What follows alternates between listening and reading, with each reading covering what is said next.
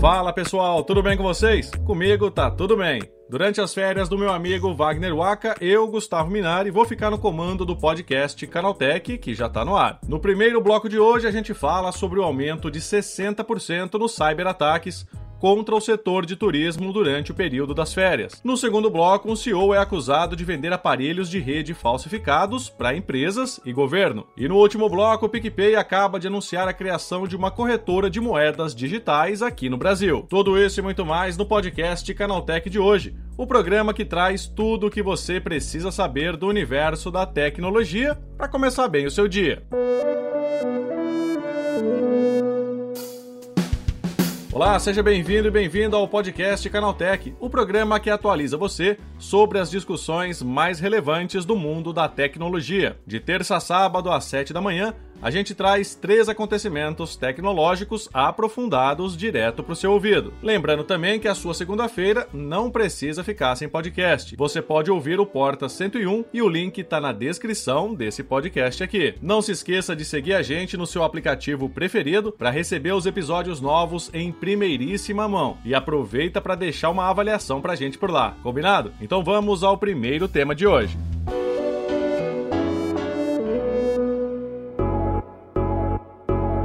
A chegada das férias de julho levou a um aumento de 60% no volume semanal de ataques contra empresas dos setores de turismo e lazer. A explicação é bem simples. O verão no hemisfério norte, assim como as férias escolares, fazem com que a procura por esses serviços aumente e, consequentemente, o interesse dos criminosos também. É nessa época, com o aumento no fluxo de negociações de pacotes, hotéis e passagens aéreas, que os bandidos enxergam possibilidades maiores de aplicarem os seus golpes. Os números são da Checkpoint Softwares, fornecedora de soluções de cibersegurança, e já começam a repetir um movimento visto também no ano passado. Os dados médios de junho mostram um aumento cada vez maior nas atividades criminosas, com volumes superiores aos registrados em 2021, quando houve um crescimento de 73% nas tentativas de golpes contra o setor de turismo entre os meses de maio e agosto. Como sempre, e-mails fraudulentos com promoções imperdíveis, vantagens e outras ofertas são os principais vetores de ataques contra pessoas comuns. Marcas conhecidas como companhias aéreas, hotéis, resorts e parques de diversão são usados para atrair os usuários a sites que pedem dados pessoais ou bancários além de tentarem roubar credenciais que podem permitir o acesso a outros serviços. Por isso, a dica vale para todos. Procure os sites oficiais para comprar ingressos, passagens, estadias ou algo do gênero. Clicar em links que chegam por e-mail ou mensagens de WhatsApp pode acabar com suas férias. Segundo Vinícius Bortoloni, engenheiro de segurança e gerente de contas na Checkpoint Software Brasil, para muita gente, essa pode ser a primeira vez de uma viagem pelo país ou ao exterior desde o começo da pandemia. Isso soa como música para os ouvidos de criminosos oportunistas que procuram tirar proveito de atitudes de descontração e dispositivos desprotegidos para aplicar todo tipo de golpe. A Checkpoint alerta que nesse período de férias pode existir uma escassez de profissionais trabalhando, prejudicando atividades de monitoramento e resposta a incidentes criminosos. Com menos pessoas a postos, o caminho dos bandidos pode ficar facilitado, já que feriados e períodos noturnos são os preferidos para tentativas de ataques individuais ou em redes corporativas. Agora, será que dá para se proteger dos oportunistas de plantão? A resposta é sim e basta apenas tomar alguns cuidados. Aos usuários, o ideal é prestar atenção em ofertas que pareçam boas demais para serem verdade. Desconfie de e-mails e mensagens recebidas indicando promoções muito boas ou entrega de brindes. Jamais coloque seus dados pessoais ou baixe arquivos que venham por esses meios. Fique atento às URLs exibidas no navegador para evitar fraudes.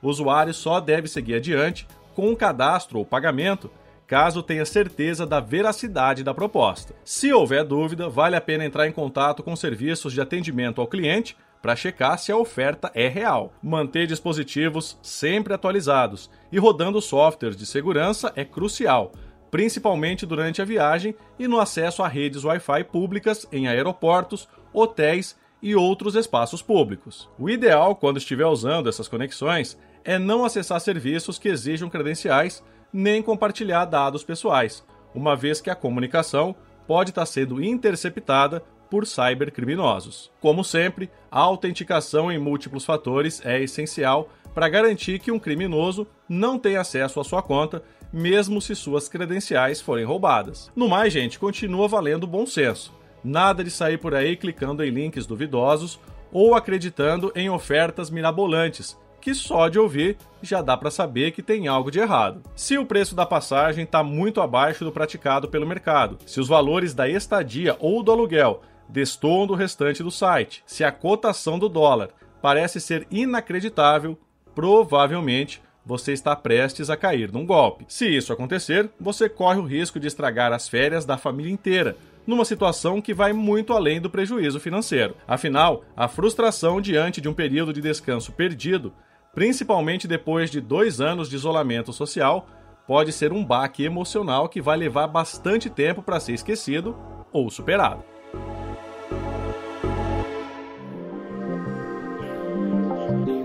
O CEO de um conglomerado de 19 empresas atuantes principalmente nos Estados Unidos foi indiciado pela comercialização de aparelhos de rede falsos como se fossem dispositivos da Cisco. Segundo os documentos relacionados ao processo, Honor Axoy teria lucrado mais de 1 bilhão de dólares, aproximadamente 5,4 bilhões de reais, ao longo de um período de nove anos, vendendo itens contrabandeados a companhias privadas e também a órgãos do governo. Corporações do setor de saúde e militares, assim como entidades públicas dos estados americanos da Flórida e Nova Jersey, estavam entre os principais clientes do esquema montado por Axoy. Por meio de suas empresas, ele importava dispositivos de rede da Ásia, fabricados em países como China e Hong Kong, e vendia como se fossem aparelhos legítimos da Cisco, uma das mais reconhecidas marcas do segmento, inclusive com representações comerciais aqui no Brasil. De acordo com o indiciamento, todos os produtos eram de baixa qualidade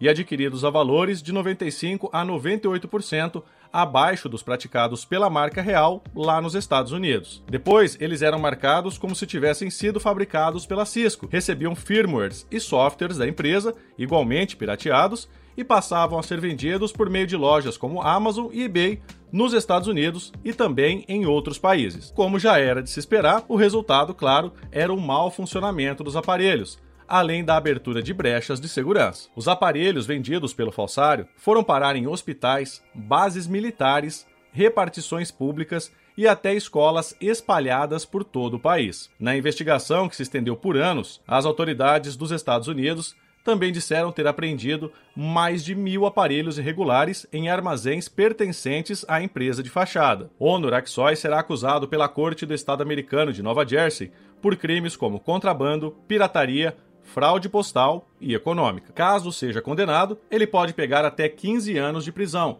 além de pagar multas pelos danos causados às empresas que foram vítimas desse esquema. Após a descoberta da fraude, que pode ter se estendido a outros países, a recomendação é que os responsáveis por setores de compra e atualização do parque tecnológico de empresas busquem revendedores oficiais ou as próprias fabricantes para a aquisição desses aparelhos, principalmente aqueles que lidam com tarefas e sistemas críticos. Outra dica, e essa aqui vale para praticamente tudo hoje em dia, observe os preços e desconfie de valores muito abaixo dos praticados pelo mercado. Isso ajuda a diferenciar esquemas de falsificação e contrabando da comercialização legítima de dispositivos. Comprar produtos falsificados pode até dar a falsa sensação de estar levando vantagem, mas por trás desses supostos benefícios é bem provável que haja um golpe sendo aplicado. Como dizem por aí, não existe almoço grátis.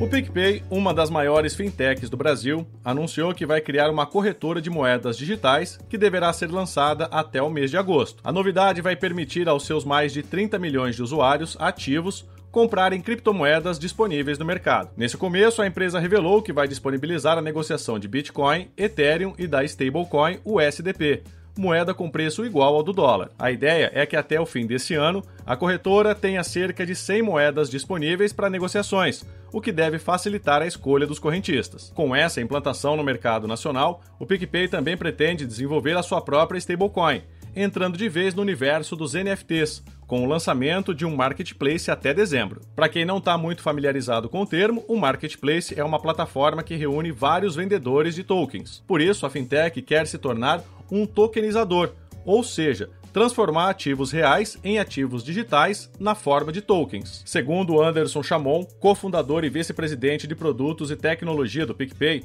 a fintech vai entrar muito forte no universo cripto, traçando uma nova linha de negócios muito importantes para a empresa. Até o fim do ano, os criptoativos vão fazer parte de todos os processos de pagamento dentro da plataforma PicPay. A intenção da fintech é permitir que todos os usuários usem criptomoedas para pagar desde um café na padaria até contratar um seguro no aplicativo. Então, imagine só, você vai poder pagar boletos, contas comuns como água, luz e telefone, ou até mesmo fazer um Pix usando uma moeda digital. A empresa também ressaltou que já vem trabalhando na unidade de negócios de criptomoedas e Web3 há cerca de cinco meses. Durante esse período, houve a contratação de 20 profissionais para o setor e outros funcionários também devem ser integrados ao grupo nos próximos meses. Desde 2017, quando o PicPay começou a acompanhar a evolução do mercado de criptomoedas, o volume de negócios e a própria confiança nesse tipo de investimento mudaram bastante. Segundo o cofundador da empresa, no começo, as moedas digitais eram um tema mais ligado à especulação, a ganhar dinheiro fácil ou enriquecer da noite para o dia. Com o passar do tempo, o mercado foi mudando até sair da fase de especulação para entrar num período de uso real e muito mais sólido. Para ganhar fôlego nesse segmento, segundo revelou o site Neofeed, o PicPay está formando uma parceria com a Paxos, uma instituição financeira e empresa de tecnologia com sede em Nova York, especializada em blockchain. A Paxos já disponibiliza soluções parecidas para o Mercado Livre e para o Nubank, que também oferecem negociações de criptomoedas para os seus clientes. Depois que a implantação da corretora de criptomoedas estiver consolidada, o que deve acontecer até agosto, a empresa promete direcionar os seus esforços para uma stablecoin lastreada no real, que até já recebeu o nome de Brazilian Real Coin, ou apenas BRC. Segundo a própria fintech, a BRC será a principal e mais forte moeda digital existente no mercado, lastreada na moeda brasileira. A empresa também afirma que pretende listá-la nas maiores plataformas de negociação de criptomoedas do mundo. Uma das vantagens é que qualquer pessoa poderá utilizar a stablecoin mesmo que não seja usuário do PicPay. Segundo Anderson Chamon, um turista vindo ao Brasil poderá usar o PayPal ou qualquer outra carteira digital para comprar a BRC numa exchange e usá-la no mercado nacional. Ele diz também que um dos principais atrativos da stablecoin é que os usuários estarão utilizando uma moeda brasileira descentralizada que poderá ser negociada sem a intermediação de um banco tradicional. É isso, terminados os temas mais relevantes de hoje, vamos agora para o quadro Aconteceu Também.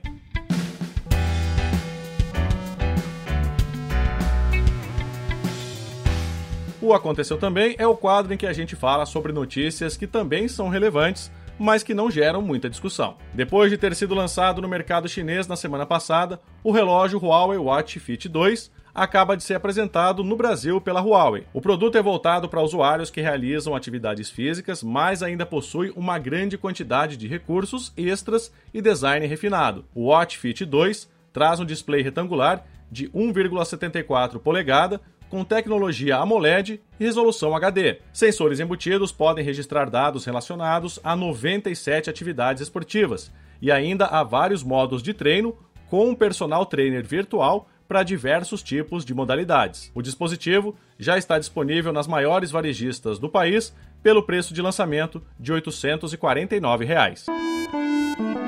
Um levantamento divulgado pela Receita Federal mostra que após um período de declínio, houve um aumento recorde dos valores reportados nas negociações pelos criptoinvestidores no mês de maio. Entre janeiro e abril, os valores caíram de mais de 13,7 milhões de reais declarados para 11,7 milhões, o que aparentemente reflete o pessimismo que atingiu o mercado no período, devido às desvalorizações nos preços dos ativos. Já os dados da Receita Federal publicados em julho mostram dados do mês de maio, e indicam que houve um aumento das operações envolvendo criptomoedas nas declarações mensais, provavelmente causado por uma corrida das corretoras para vender os criptoativos que estavam à beira de um colapso. Apenas no mês de maio, os valores declarados chegaram a 15,3 milhões de reais em negociações envolvendo criptomoedas, um aumento de cerca de 12% quando comparado com janeiro e de 30% na comparação com abril. O Twitter finalmente começou a lançar para todos o recurso de remover marcações em posts. A novidade vai permitir que o usuário se desmarque de menções feitas em conversas da rede social por outras pessoas. Trata-se de um dos recursos mais pedidos pela comunidade há anos, mas negligenciado pelos desenvolvedores. Segundo o Twitter, as pessoas poderão assumir o controle das suas menções e sair das conversas quando quiserem. Até então, a única forma de isto ocorrer era bloquear inteiramente o perfil, o que impediu o acesso de novos seguidores e trazia limitações indesejadas. A SpaceX anunciou o lançamento de uma versão marítima de seu serviço de banda larga via satélite, batizada de Starlink Marítima. Com ela, proprietários de veículos da Marinha Mercante, plataformas petrolíferas ou mega iates terão acesso à internet com conexão muito melhor que o oferecido por concorrentes que custam muito mais caro, segundo a empresa. Isso não quer dizer que a Starlink marítima seja uma pechincha. Para começar, o usuário precisará desembolsar 10 mil dólares, mais ou menos 50 mil reais, por um par de antenas mais robustas, projetadas para aguentar a vida no mar. A mensalidade também é muito mais cara que o serviço em solo, 5 mil dólares, mais de 26 mil reais mensais. Em troca, os assinantes podem esperar velocidades de conexão entre 100 e 350 megabits por segundo no download e 20 a 40 megabits por segundo no upload, além de uma latência menor de aproximadamente 99 milissegundos. A Apple parece estar disposta a investir fortemente no mercado de óculos de realidade mista nos próximos anos. Além da estreia do primeiro dispositivo da marca prevista para janeiro de 2023, a empresa já tem planos para lançar a segunda geração em 2025. Segundo informações do analista Min-Chi Kuo, a marca poderá trabalhar com dois modelos de headset, uma versão premium e outra variante mais acessível. Com isso, os fornecedores começarão a enviar os componentes para a fabricação no segundo semestre de 2024 e os aparelhos deverão chegar ao mercado na primeira metade de 2025.